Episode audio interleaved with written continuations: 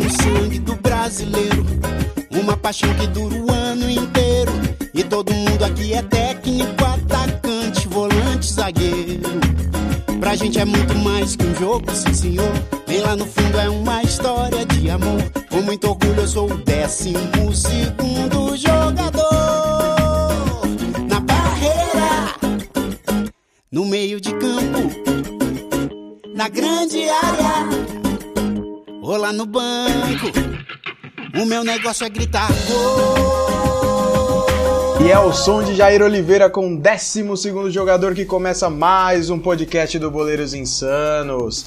Aqui você sabe que os comentários são de verdade, sem passar pano e sem fazer média. E se você ainda não assinou o nosso podcast, aproveita agora e vai lá. Estamos no Anchor, Spotify, Google Podcast e Radio Public. Lembrando também que você pode nos acompanhar no Twitter e ficar sabendo sempre que uma nova edição sair do forno. Então segue a gente no arroba podcastboleiros.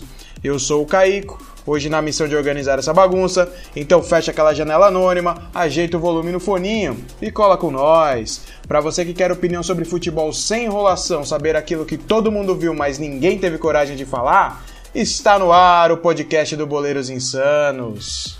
E para começar a nossa resenha de hoje, nosso time vem escalado com ele, ó, o menino Mureta. Ô Pepe, não teve empate nessa rodada, tá muito triste? Fala Caico, fala Dani, ouvintes do podcast Boleiros Insanos. É, dessa vez não teve empate, né? Teve uma lavada do Palmeiras para cima do São Paulo no clássico aí ontem. E mais uma derrota do Corinthians, né? Sete jogos sem vencer e complicando ainda mais a situação do professor Carilli. É, rapaz, hoje vai ter assunto, hein? Tem assunto pro lado bom e como não pode faltar, assunto pro lado ruim. O nosso Nostradamus do futebol tá aqui pra para nos ajudar. E aí, Dani, seus palpites azedos não deram conta, hein? Palmeiras lavou a égua em cima do São Paulo, o que não é novidade.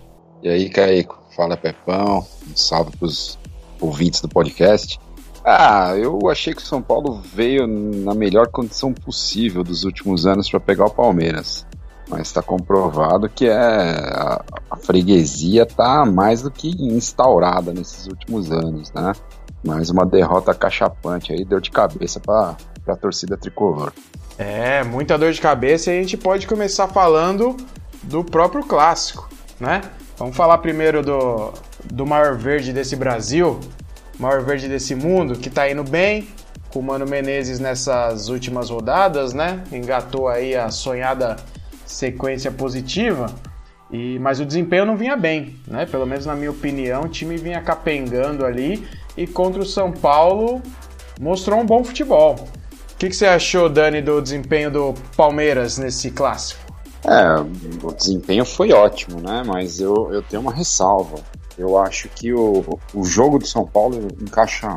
Aliás, o jogo do Palmeiras encaixa muito bem com o do São Paulo. Eu até achei interessante a coletiva do Mano ontem.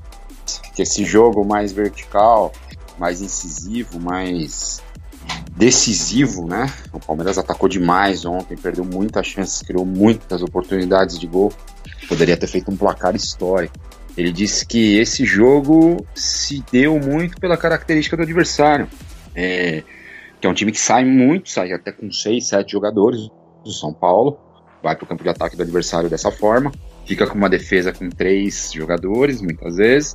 O Palmeiras, obviamente, jogou fechado, jogou com um time atrás da linha da bola, esperando para contra-atacar. Com a velocidade do Dudu, Dudu muito bem no jogo ontem, o Davidson, por incrível que pareça, achei que fez um bom papel também. O Zé Rafael também acabou entrando bem. É, achei interessante ele ter colocado o Dudu pelo meio, colocado o Scarpa para fechar um pouquinho o lado ali do Reinaldo, que sobe bastante, né? E eu acho que o desempenho foi ótimo, mas muito em virtude disso, de ter um jogo que realmente combina com esse jogo do São Paulo, como foi o, o Santos no primeiro turno, e muitas vezes como é quando joga com o Grêmio. Apesar da eliminação na Libertadores, nos últimos, nos últimos anos, o Palmeiras tem conseguido encaixar bons jogos contra a equipe do Renato, que também é um time que acaba pro, propondo bastante o jogo. É, não me convence essa vitória, o, os números friamente são bons, mas eu acredito que o desempenho ainda não seja essa maravilha toda. Esse jogo foi um, o fora da curva.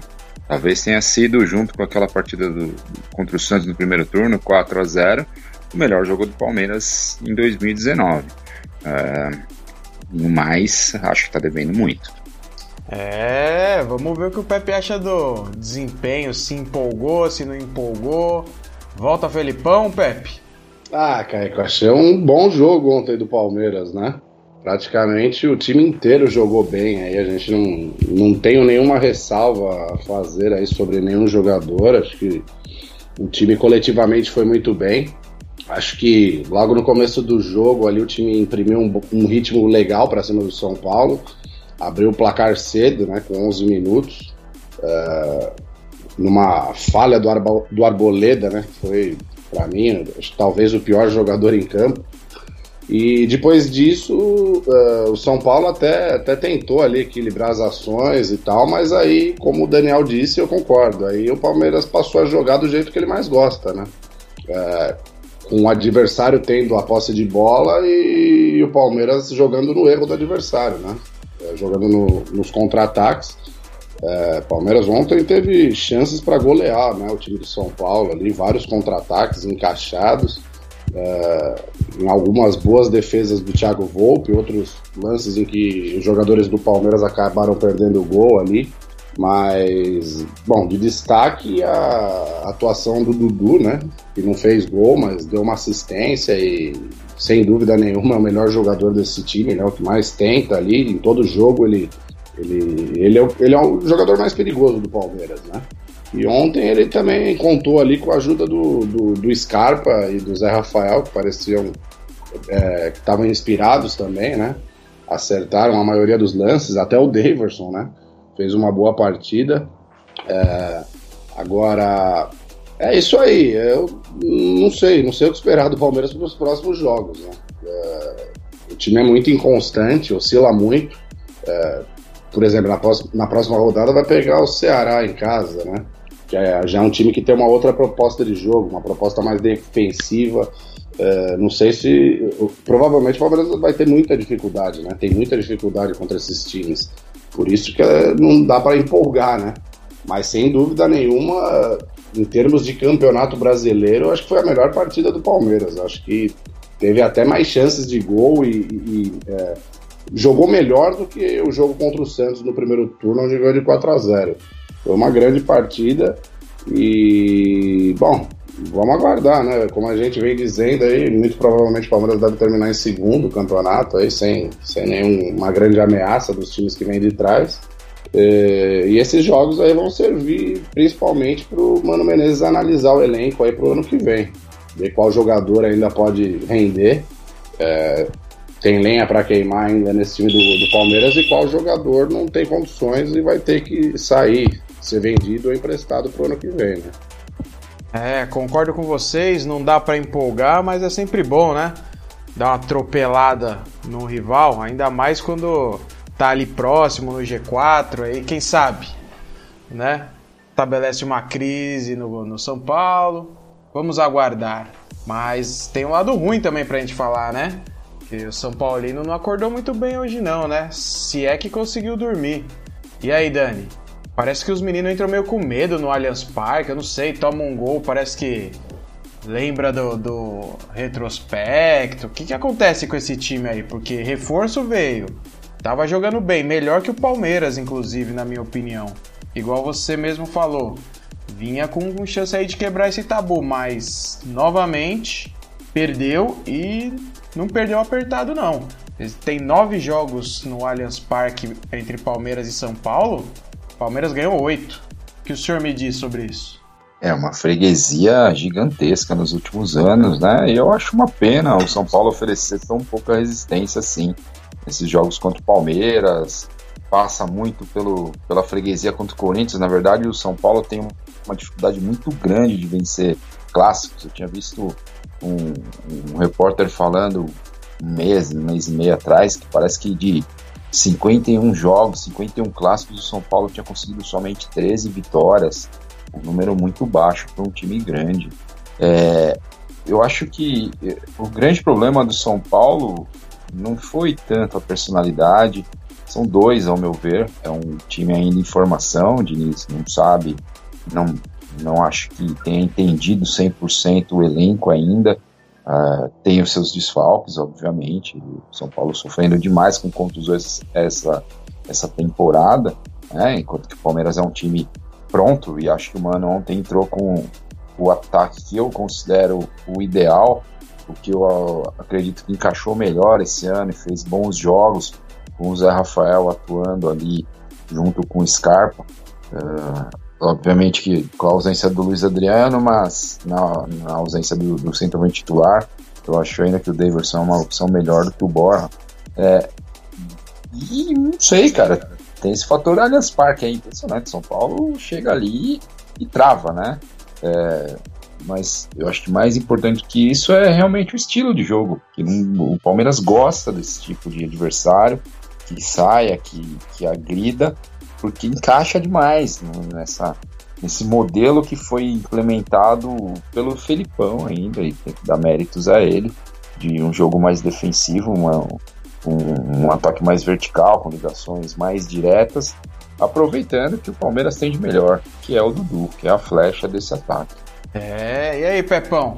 Fala um pouquinho do, do São Paulo, porque o pessoal já começou a falar que nada tá certo, né? Impressionante como oscila o tricolor. Ah, é, desde essa chegada aí do Fernando Diniz, o São Paulo tem apresentado é, uma segurança, principalmente nos jogos em casa, né? Foram os resultados conquistados aí pelo São Paulo desde a chegada do Diniz. Fora isso, fora, é, se você for ver nos jogos fora de casa, o único resultado importante foi, a, foi na estreia do Diniz, né? O empate contra o Flamengo. É, é eu não sei, eu acho que o, ele ainda não conseguiu ali arma, equilibrar o time defensivamente para os jogos, principalmente fora de casa, né? Onde o adversário agride mais e e vai para cima do São Paulo ali com, com, a, com a obrigação de fazer o placar. Ontem foi um desastre, né? Ontem foi 3 a 0 para o Palmeiras, mas poderia ter sido 6, 7. É, alguns jogadores muito mal ali no, no, time do São Paulo. Daniel Alves, Arboleda, péssimo. O Pato parecia um. Não sei, parecia, um, parecia que o São Paulo estava com um jogador a menos em campo, né? Um jogador que não, que não ajuda em nada. É, e de esperança fica os meninos, os meninos, o Vitor Bueno, o Igor Gomes, o Anthony, mas eu acho que falta ali, falta uma referência ali técnica ali para jogar com eles, mas que renda, né? Na verdade, o São Paulo tem esses nomes, né? Que é o, inclusive os que eu citei, né? Daniel Alves, Pato, Hernanes quando entra, mas esses jogadores não estão rendendo ali para dar suporte a esses, a esses jovens do São Paulo. E ontem o, time foi muito mal, né? Muito mal. Uh, tentou ali, teve maior posse de bola durante o jogo, mas não, não, não apresentou grande perigo, né? No jogo. E agora São Paulo vem aí. Vamos ver como é que vai ser a sequência, né? É, próximo jogo fora de casa também, só que a Chapecoense, penúltimo colocado do campeonato. E vamos ver como é que o time reage porque foi muito mal, né? Num, num, clássico assim, esse é um resultado atípico. A gente vinha falando, né, que o São Paulo tinha achado um time, estava encaixando ali nas mãos do Diniz, mas no o jogo de ontem mostrou uma coisa completamente diferente e com certeza deixou a torcida do São Paulo pessimista. É, antes da gente falar dos próximos jogos aí do Palmeiras e São Paulo, queria voltar em, algum, em algo que você falou que é importante, né? Você falou que tem os, os medalhões aí que tem que dar suporte pra garotada, mas na hora do, do fim do jogo que o bicho pegou lá, Pepe, ninguém apareceu não. Você percebeu? Quem foi falar foi os meninos. Acho que o único ali mais experiente que também não conta tanto nesse elenco foi o Tietê, que parou na zona mista para falar o resto, meu amigo. Pezinho esquerdo para subir no ônibus e ó, tchau. É, exatamente. Isso não pode acontecer, né? São Paulo montou um elenco esse ano aí para brigar na parte de cima da tabela. Imagino eu buscando até o título, né? A intenção ali da diretoria do São Paulo é buscar esses jogadores aí, jogadores caros, renomados e que não estão rendendo, né? O Daniel Alves falando que quer jogar no meio-campo, mas até agora ele não rendeu nem no meio-campo nem na lateral direita, que é a posição de origem dele. O Hernanes, claramente, desde que voltou ao São Paulo, não, não tá rendendo mais como na última passagem, né? O Pato. O Pato é esse jogador, né? Eterna promessa que não, que não, dá, não vem dando certo nos últimos clubes por onde passou. Então, fica difícil, né?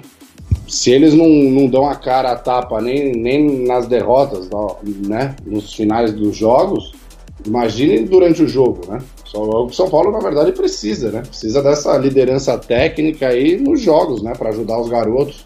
E eles estão fugindo até das entrevistas. Aí complica demais a situação do São Paulo. É, Dani, o que falar sobre isso? É, o Paco parece que ele joga assado, né? Não sei se deveriam dar um, um talco Johnson para ele, um hipogloss, não sei bem. Mas é impressionante como ele tá mal né, nesse retorno dele ao, ao futebol brasileiro. E, e o seu Daniel Alves está se mostrando um grande problema nesse São Paulo.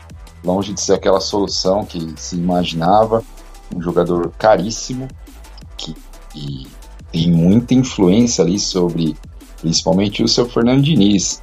Mesmo ontem com a partida horrível do Daniel Alves, não foi capaz de sacar o cara. Né? É, e também não é capaz de colocar o cara na lateral, que é a posição que deve jogar, mesmo não rendendo até agora, como o Pepe bem falou. Mas para mim é claro que nesse meio campo aí, o espetado um pouco mais na ponta, ele não consegue jogar, ele não se cria. Ele não tem bola para isso. Ele não é um jogador criativo, ele não é um jogador de drible, ele não é um jogador de arrancada. Uh, ele é um jogador de passe muito preciso, um bom cruzamento, bate bem na bola. Não vejo esse cara com condição não de jogar no meio campo, né? É, mas lamentável essa atitude de deixar a garotada segurar a bronca ao final de uma derrota cachapante. É, a questão é que é um time que precisa de confiança, parecia ter retomado um pouco dessa confiança com os últimos resultados. Como será que isso vai ficar agora, depois de um 3 a 0 para um dos maiores rivais? Né? É, vamos aguardar e já podemos pensar nos próximos jogos. Né? Por falar em time que oscila muito, o próximo adversário do Palmeiras é um desses aí, ó. Ceará que está com 33 pontos, 15ª posição. É um perde, ganha, empata, perde, ganha, empata sem fim. E o Palmeiras vai receber o Ceará no Allianz Parque, né? Sabadão, aquele jogo no horário bacana, 19 horas, termina cedo, dá para fazer o rolezinho na sequência. E aí, vem mais três pontos, Dani? Ah, vem três pontos, sim. O Palmeiras entra como franco favorito. Uh, joga em casa, né? Em, em, toda. É em casa o jogo, né? É no Allianz? Sim, no Allianz. Sim. É, não vai jogar fora. Fora que eu falo assim, não para Pacaembu, né? No Allianz. O Palmeiras tem um desempenho muito bom no Allianz Parque e tem tudo para ganhar. Eu palpitaria assim, nada de exuberante, não espera uma goleada. Como você mencionou aí, o Ceará é um, um, um time irregular que por vezes faz bons jogos. O jogo lá do primeiro turno contra o Palmeiras foi uma bela partida da equipe cearense, mas oscila muito, como quase todos os clubes, exceto o Flamengo. Mas vejo o Palmeiras favorito aí, apostaria num 2 a 1 ou 2 a 0 Boa! E você, Pepe, também acredita aí numa vitória do Verde ou vai ficar em cima do muro? Não, acredito numa vitória sim, mas vitória magra. 1 a 0 aí, é, porque eu acho que o, o, dificilmente o Palmeiras vai acertar uma partida tão boa como fez contra o São Paulo e acho que dificilmente o Ceará vai fazer uma partida tão ruim quanto o São Paulo, né? Então acho que vai ser um jogo mais duro ali, né? O Ceará tentando escapar ali da, da zona do, da confusão, como diz o Pô Fechou. E é, acho que com, com certeza vai, vai vender mais caro a derrota do que o São Paulo. Vai ser um jogo duro, né? É, provavelmente, como o Palmeiras teve contra Chapecoense, contra Havaí, esses times lá de baixo vendem cara a derrota. Mas eu acho que o Palmeiras é, vai aproveitar esse embalo aí da vitória do clássico e vai, vai conseguir um novo triunfo aí, mas eu não, não vejo um placar muito elástico, não. Acho que 1 a 0 é um placar é, razoável para esse jogo. Kaique, ah, só para pontuar antes de você palpitar, fala. É, é assim, cara. É, não é possível que o Fernando Diniz quis entrar ontem, e eu achei que ele quis entrar mantendo a característica que ele, que ele acha que o time deve ter. Ontem, obviamente, que qualquer time, eh, talvez exceto Flamengo, Eu acho que qualquer time que vá jogar contra o Palmeiras, venha jogar no Allianz Parque, vai entrar fechado, cara. Vai entrar com a, com a casinha trancada, buscando um empate, especulando um contra-ataque para fazer um gol. E ele não, ele entrou da mesma forma que ele entra sempre, que ele entra contra o Havaí, que ele entra contra o CSA. Porra, era a tragédia, era o prenúncio da tragédia fazer isso, né? E ele manteve essa característica do time até o final. No final até melhorou um pouquinho com as substituições, mas como o Pepe falou, o time está a ponto de levar seis ou sete. Será que é esse cara não é aquele cara também unidimensional, mas diferente do Mano, do Felipão, do Abel, do Carilli? é o cara unidimensional que só sabe jogar para frente, que só sabe jogar de uma maneira. Vocês não acham que o jogo ontem era pro São Paulo ter entrado fechado? Não, acho que sim. Acho que a... muita gente cobrou que o São Paulo deveria ter entrado da mesma forma como entrou no jogo contra o Flamengo no Maracanã, né? Um time mais, mais fechado ali, né? Mais cauteloso, porque é, jogou também contra um time tecnicamente melhor, né? Superior e fora de casa. É, então acho que com certeza. É, ele, ele, eu acho que é uma, uma característica do Diniz, essa de, de, de ter um pensamento mais ofensivo e se esquecer da, da, da arrumação da parte da defesa ali, né? Sem dúvida, eu concordo. Acho que pode ser um caso de um, de um técnico que só sabe ver, ver o jogo do meio para frente, né? É, acontece. Da mesma forma que você tem esses técnicos aí defensivos que só sabem da parte defensiva, você tem esses técnicos também aí que só, só pensam no ataque. E aí vai ser uma pena, né? Porque a gente cobra isso dos técnicos brasileiros, né? Que eles tenham diferentes ideias de jogo, diferentes estilos de jogo. Eu defendo até o técnico que arma o seu time conforme o adversário, né? Eu acho que você deve ter essas alternativas aí para não ser surpreendido em jogos é, tanto quanto é, tanto contra equipes é, melhores tecnicamente como quando você vai jogar com equipes inferiores que se fecham muito. Eu acho que esse é o principal problema dos técnicos brasileiros, né? A falta de repertório tático. É, quando você pega o histórico, né, a carreira do Fernando Diniz, você vê que ele sempre jogou desse jeito, para frente e querendo propor o jogo com muitos jogadores ali à frente do meio-campo. E talvez o único jogo que ele fez mais retrancado assim e que teve triunfo foi contra o Flamengo, mas eu nem conto isso porque ele nem tinha treinado o time na verdade. Acho que era a única solução que ele encontrou ali para não ser goleado logo na estreia foi pedir pro pessoal segurar o que desce. E logo depois ele já foi tentando implementar o esquema dele. Agora, se for isso mesmo, jogo grande, o São Paulo vai sofrer demais. Concordo com, com vocês. E tem que aguardar para ver se ele muda um pouco, né? Essa forma de pensar e de armar o time. Mas pro meu palpite, né, que ficou faltando aí do jogo do Palmeiras contra o Ceará, eu confio numa, numa vitória. Acho que ganhar um clássico dá uma moralzinha legal. E Palmeiras traz os três pontos com 2 a 0 e precisamos falar também do São Paulo, né? Dar os palpites, fazer essa projeção de jogo, mas o São Paulo, a, apesar de jogar aí no, no sábado também, né? Às nove da noite, joga fora. Vai até Chapecó lá enfrentar a Chapecoense. E se eu tivesse que palpitar, eu acho que vai tentar se recuperar nesse jogo e ganha da Chapecoense lá. 1 a 0. E você, Dani? Ah, eu vou com você, vou de 1 a 0 tricolor mesmo com essa oscilação toda aí de São Paulo, tem conseguido jogar melhor contra essas equipes pequenas. Parece que a personalidade dos caras muda nesses jogos menores. Aí todo mundo é, vai dar entrevista, é. não? Ah, provavelmente. Aí vai ter Daniel Alves falando, vai ter Leco falando, o Tele ressuscita e dá entrevista e por aí vai. É, acho que o São Paulo se recupera também. Acho que 2 a 1 um São Paulo. É, Chapecoense conseguiu uma vitória contra o Atlético Mineiro fora de casa, né? Bem animada para o jogo. Mas eu acho que esse resultado foi muito mais incompetência do Atlético Mineiro que vem ladeira abaixo do que méritos da Chapecoense que faz um péssimo campeonato. Acho que São Paulo consegue ganhar lá assim, 2 a 1 um. É, isso aí, pessoal. Tem time para falar ainda e tem notícia triste para dar, né? O que falar do time do povo? Alô, Diegão. Acho que já deu de passar o pano, né? Tá na hora de cobrar a nossa diretoria. O que, você acha? Corinthians, rapaziada, que jogou nessa 29 rodada, tinha tudo para faturar mais três pontos, né?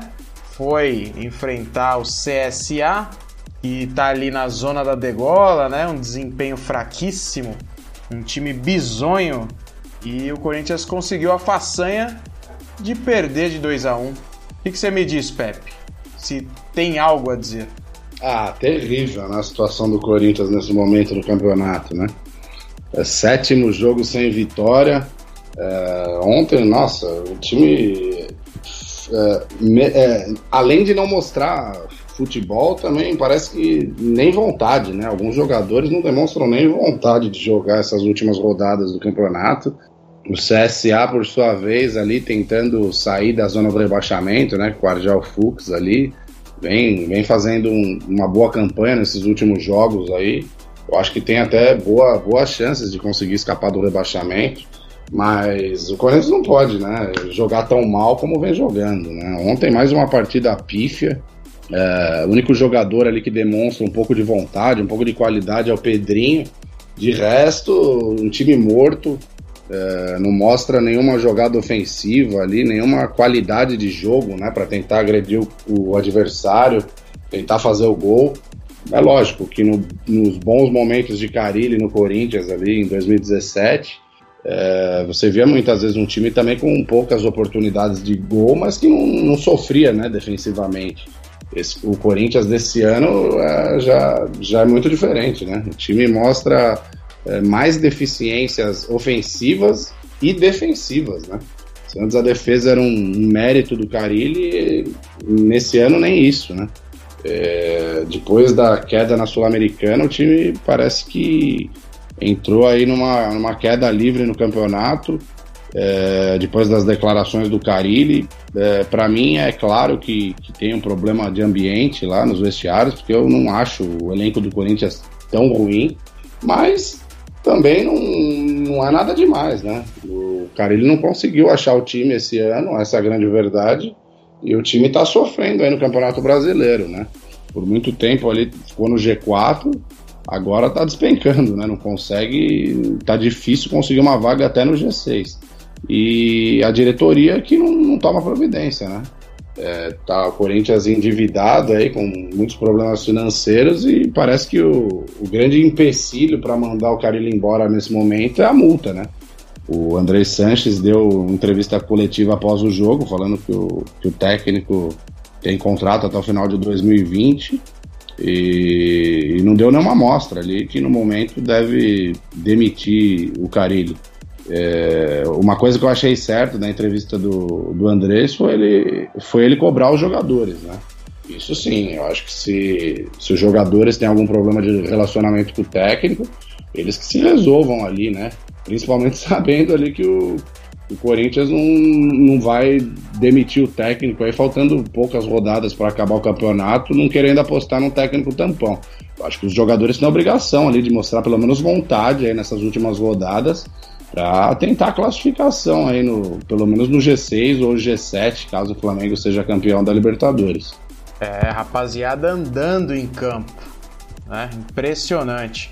Vou confessar para vocês que quando eu vi um resultado ali que começou a dar uma ingresia, né, 1 a 0 pro CSA, eu até liguei no jogo, mas eu tenho a dificuldade de ver jogo do Corinthians que eu acabo dormindo.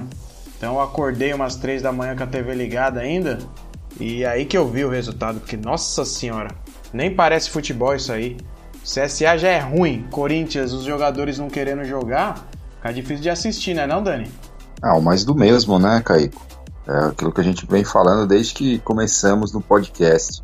É um time com uma falta de ideias tremenda, é, um elenco caro, não acho Dentro do futebol brasileiro, obviamente, quase todo mundo é limitado, o Corinthians tem suas limitações, mas não é para sofrer contra um time tão abaixo tecnicamente como esse do CSA, né? Poderia ter um desempenho muito melhor. E isso acho que passa pela falta de ideias do treinador, pela dificuldade dele de montar um time que saiba ter um estilo de jogo diferente desse modelo defensivo que ele sempre apregou na carreira, né, durante a carreira, e a clara falta de vontade dos jogadores, aliada também a, a uma, a uma deficiência técnica de alguns deles e uma má fase muito uh, complicada aí do Fagner, né? Eu, eu acho o Fagner o principal jogador do Corinthians, ele arma o time, porque o Corinthians não tem meio campo, ele passa por uma fase muito ruim, né? É, não tem, não, não, pode o Corinthians ter o Pedrinho como um grande destaque, o melhor jogador. Até acho que o Pedrinho tem algumas qualidades, o rapaz é muito frágil fisicamente, mas ele tem algumas, algumas virtudes sim, mas não pode ser o principal jogador de um time tão grande, né? Uh, quanto à entrevista do Andrés, para mim é lamentável. Eu não sei por que o presidente ou o diretor, ou seja lá quem, tem que dar entrevista coletiva uh, quando o técnico deveria fazer isso. Não entendi porque o Carilli não foi. Estão querendo o quê? Preservar o Carilli? É, um cara que tá, contar já já. Tá queimado com a torcida, né? O Carilli. Eles querem o quê? Preservar mais? Cara, preservar o quê? O cara tá aí, vai ser ele até o final do ano? Põe ele pra falar, põe, põe aí por que, que o time não consegue atacar, não consegue é, desempenhar um bom futebol ali do meio para frente. Não conseguiu ao longo do ano inteiro. E não o presidente vai o quê? Dar satisfação que o banco técnico vai cobrar jogador? Ué, ele contratou o técnico, ele montou esse elenco, ele colocou o Corinthians nessa barca cheia de dívidas. Ah, não entendo, cara. Cheia, não sei por que é, é, essa blindagem tão grande a essa altura do campeonato. O Corinthians realmente correndo sérios riscos de não se classificar a Libertadores e como mencionamos no episódio passado, nem acho, eu principalmente isso, eu nem acho tão ruim assim. O Corinthians não entra para disputar nada numa Libertadores. Já numa Sul-Americana, talvez o Corinthians entre com chances, como foi esse ano. E o nível é muito mais baixo. E aí a gente tem essa história do novo modelo do Mundial de Clubes, né, que pode classificar campeão da Copa Sul-Americana, que seria uma bizarrice sem tamanho. Mas enfim, é um caminho muito mais fácil, convenhamos. É, falando aí do, do técnico, né, do Corinthians, do Carilli, além do, do resultado, é, o Andrés chegou na entrevista lá, estão dizendo aí os setoristas que porque o Carilli não ia dar entrevista, pulou a entrevista. Agora, até quando isso é normal, nunca foi, né? Mas até quando isso é tolerável, não adianta, não tem como. Se a gente tá criticando aqui os medalhões do São Paulo que pularam a zona mista para não falar com ninguém, não deram as caras, imagine o professor não aparecer para falar do jogo, se negar ir lá. E aí o Andrés foi e falou aquela meia dúzia de groselha lá pra torcida ouvir, que ele costuma sempre falar e tem gente que abraça, mas não dá, né? Os dois melhores jogadores do Corinthians hoje são os dois jogadores que o, que o Carilli meteu pau na desclassificação da Sul-Americana, né? Que é o Matheus Vital e o Pedrinho. E aí o time dele não ataca, não defende, não troca passe, cara não corre e ele não aparece na coletiva. Tá de brincadeira, né? É, e esse é mais um indício de que o Carilli virou estrela, né? Depois que foi lá pra Arábia, né? É, muito se comenta que essa volta dele aí, ele voltou muito diferente lá da Arábia, né? Ele vem, é, é, parece mais arrogante nas entrevistas coletivas. É, teve o, o, caso lá, como você bem citou, é, na coletiva após o, a eliminação do Corinthians na Sul-Americana, onde ele apontou o dedo para os atletas, né? Pro, pro, mais especificamente para o Pedrinho e para o Matheus Vital. E agora essa, né? De não querer dar entrevista coletiva, né? Quer dizer, então, que só vai dar entrevista quando o time ganhar, quando o time for campeão. Aí é fácil, né? Tem que dar explicação ali quando o time vai mal, quando o time não apresenta nada é, e vem nessa decadência aí técnica que o Corinthians vem apresentando nos últimos jogos, né? Ele, ele, é o técnico, ele é o comandante, ele que tem que explicar ali taticamente por que, que o time não tá rendendo, né? O que, que tá acontecendo, né? É, a verdade é que eu acho que nem ele sabe, né? Eu acho que ele, ele tentou ali durante o ano inteiro montar um time titular do Corinthians, não conseguiu. E de repente ele também é, tivesse vontade de falar o que o Andrés falou na coletiva, né?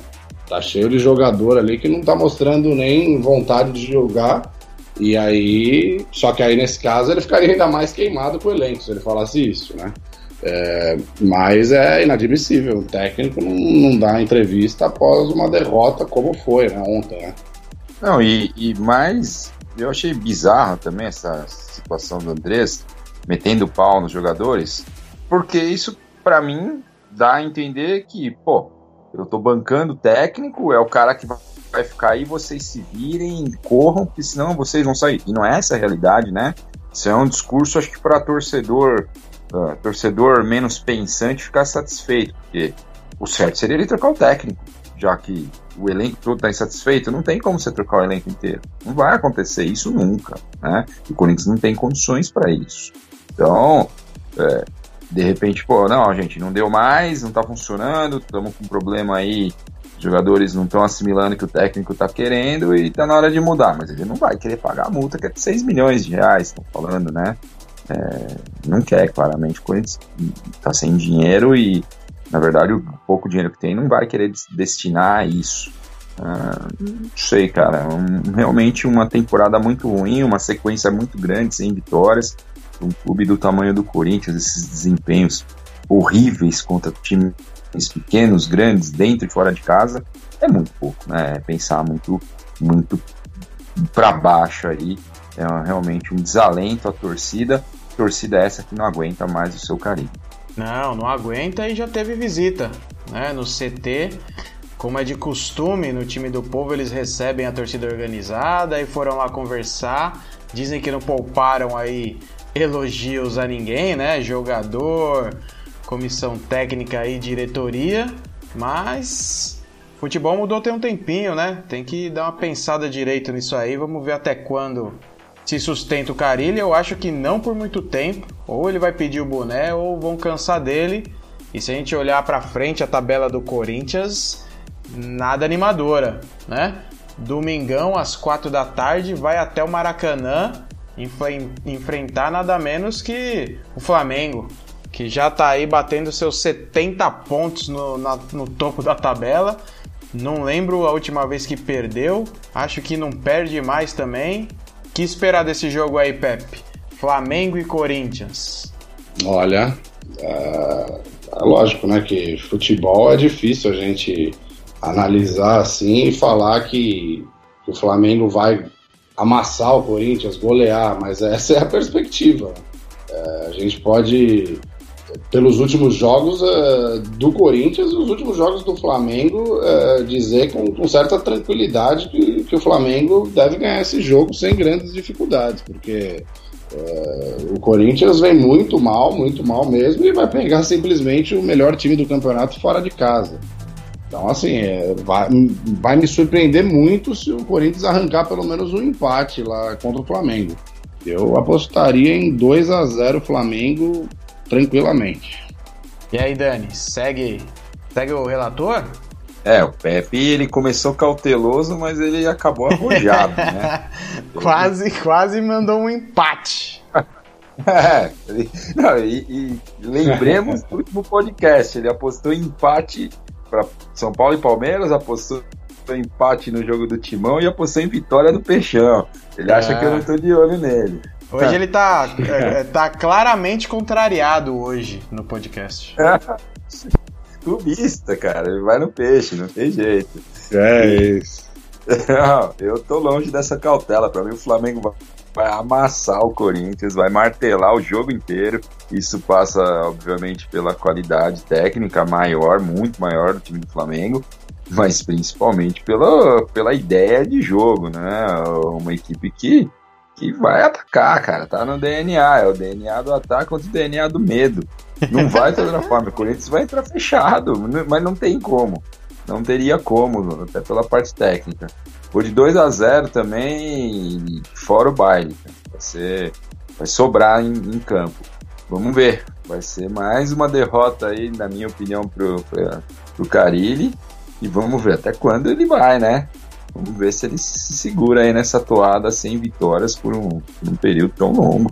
É, sete jogos sem vitória e tá vindo oitavo aí. Sigo que vocês falaram, para mim também 2 a 0 e ó que eu colocar um 2,5 ali, vai, quase 3. se o Corinthians não se cuidar, porque a dupla de zaga não tá se entendendo muito bem ali, não. Ah, provavelmente vai ter um ou dois gols anulados pelo VAR do Flamengo, viu? É. Aí o juiz vai ficar meio indeciso, hein? O jogo é duríssimo pro juiz. Ah, mas o jogo vai estar tá ganho, então não vai pesar. Eles vão poder anular. Pô, é isso aí, rapaziada. Vamos fechar a conta? Já falamos de todo mundo? E o peixe? Ai, pronto. Aí ele se anima pra falar, né? Então fala, Pepe. Fala da vitória do seu time aí, que bateu no, pró, no, no pobre Bahia. Ah, é.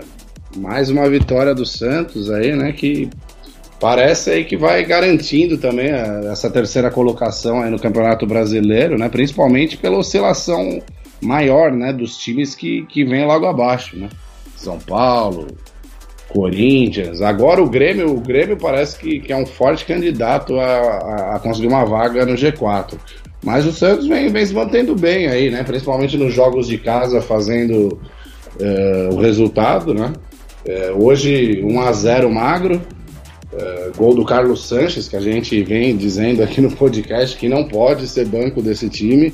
É titular absoluto, talvez o jogador com melhor qualidade técnica do, no time do Santos. E é, o Santos surpreendendo, né? Che terminando o campeonato na terceira colocação vai ser uma grande surpresa, né? Acredito que ninguém apostaria aqui no começo do campeonato que o Santos pudesse terminar nessa colocação.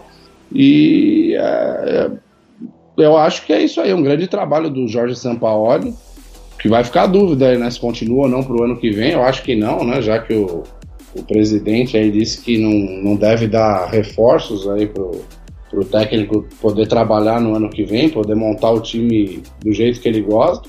E, mas é um grande trabalho do Santos, né?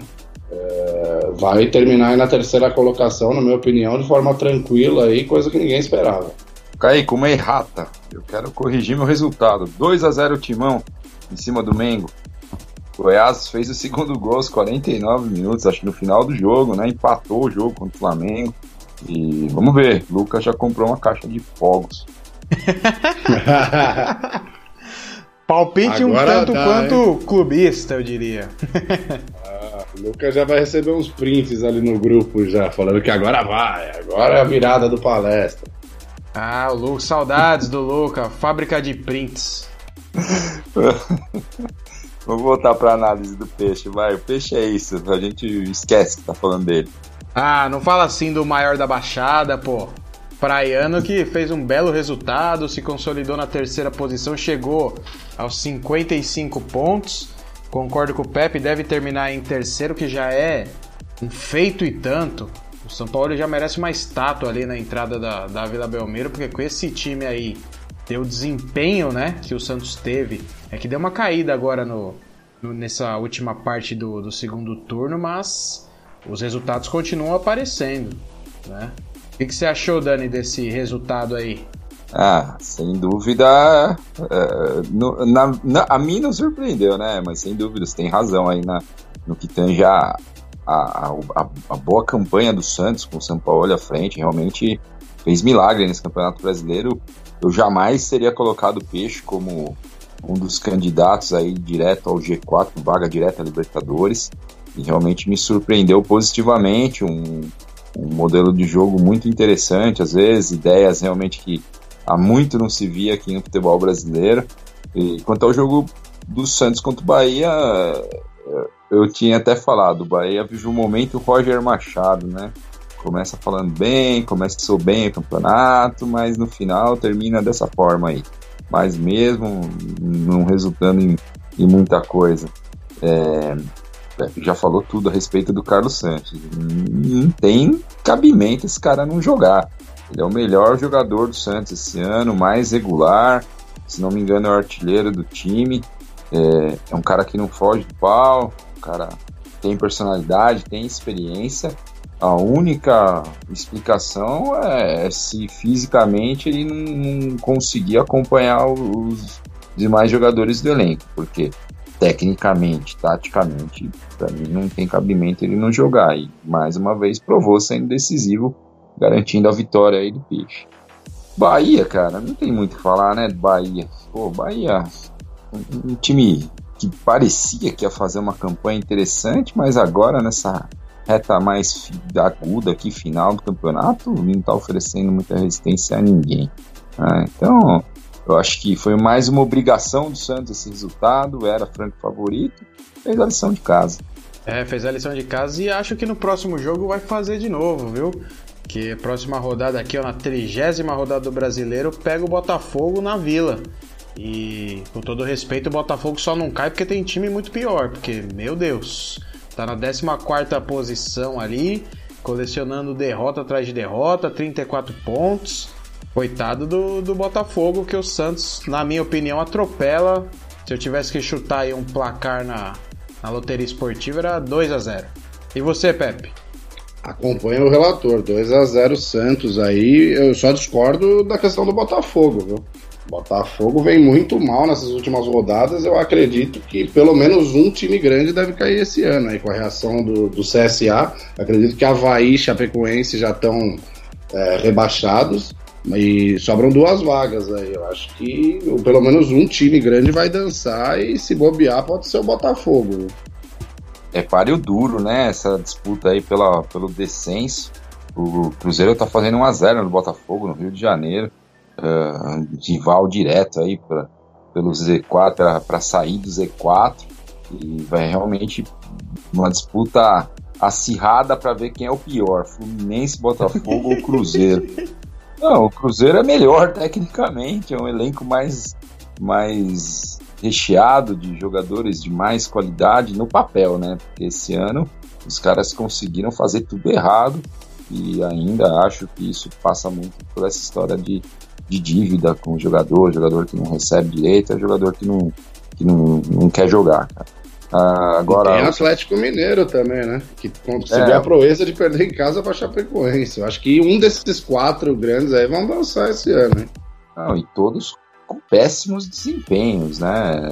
Porque pode o time passar uma má fase, criar, perder um jogo ali num detalhe contra um rival uh, qualificado, até vai, mas esses times todos não estão jogando absolutamente nada, né? Assustador para as torcidas aí desses, desses quatro. Agora o Santos é o franco favorito contra o Botafogo na Vila. É, eu não sei, eu vou apostar num placar mais magro, aí 1x0, o São Paulo num joguinho mais um pouquinho mais pragmático, buscando realmente a vitória e consolidando o Peixão aí nesse G4, vaga direta na Libertadores. Boa! É isso aí, né? Se tá faltando o Santos, tá satisfeito agora, Pepe? Tem mais alguma alguma pauta que você quer puxar além da do Santos? Ah, ele não, quer não, falar daquele agora... filme, daquele filme é, Bonitinha Mais Ordinária, estrelando a Lucélia Santos. é, ou então falando dos navios que estão zarpando do Porto de Santos. A gente não pode deixar, deixar a torcida Santista aí no vácuo, né? Sempre cobrando aí para o boletim do nosso querido Santos aí, time do meu pai, diga-se de passagem. É, isso aí, sempre será Aliás, lembrado aqui. Você podia colocar o seu glorioso pai para ouvir esse podcast. Ah, sem dúvida. Só que aí tem que falar bastante do Santos, senão ele fica bravo. é, isso aí, rapaziada. Alguma pauta passou? Não, acho que é isso. Da minha parte é isso aí, Kaique. Vamos ver, né? É, para não deixar em branco, vai falar um pouquinho da, do desempenho dessa seleção sub-17 do Brasil. Uh, esses torneios aí absurdos na seleção principal e que também se repete nas seleções de base.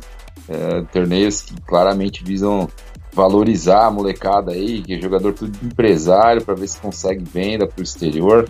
Molecada de 17 anos, com certeza, com um monte de clube de fora crescendo o olho para cima deles, né? É, só que um, um, um, contraponto nisso tudo, né? O, o, Gabriel Veron do Palmeiras sendo um destaque da, dessa seleção, e o Palmeiras não utilizando a base, né? Vamos ver se para 2020 essa filosofia muda um pouco. Até no podcast passado eu falei que não tem cabimento o Jean ser o, o terceiro lateral e a gente não tem um, um, moleque da base que consiga desempenhar um futebol semelhante ao dele, que é nada, né? O futebol do Jean hoje se resume a é, zero no ataque, mal na defesa, passes de lado e mais nada, né? Então, um jogador de 400 mil por mês, não é possível que que não haja um, um, moleque na base que possa integrar um elenco principal e, e esse menino se destacando tanto no, no, no Mundial Sub-17 é, faz realmente esses questionamentos que o Matos sofre hoje terem aí um, um, uma certa razão, né? É verdade, vamos ver se essa mentalidade dá uma mudada pro ano que vem, pelo menos para terceiro reserva podia ter, né? Galerinha da base ali, pelo menos para pegar uma cancha, quem sabe ter uma, uma chance num jogo já ganho ou naquele famoso jogo que não vale nada. Vamos ver.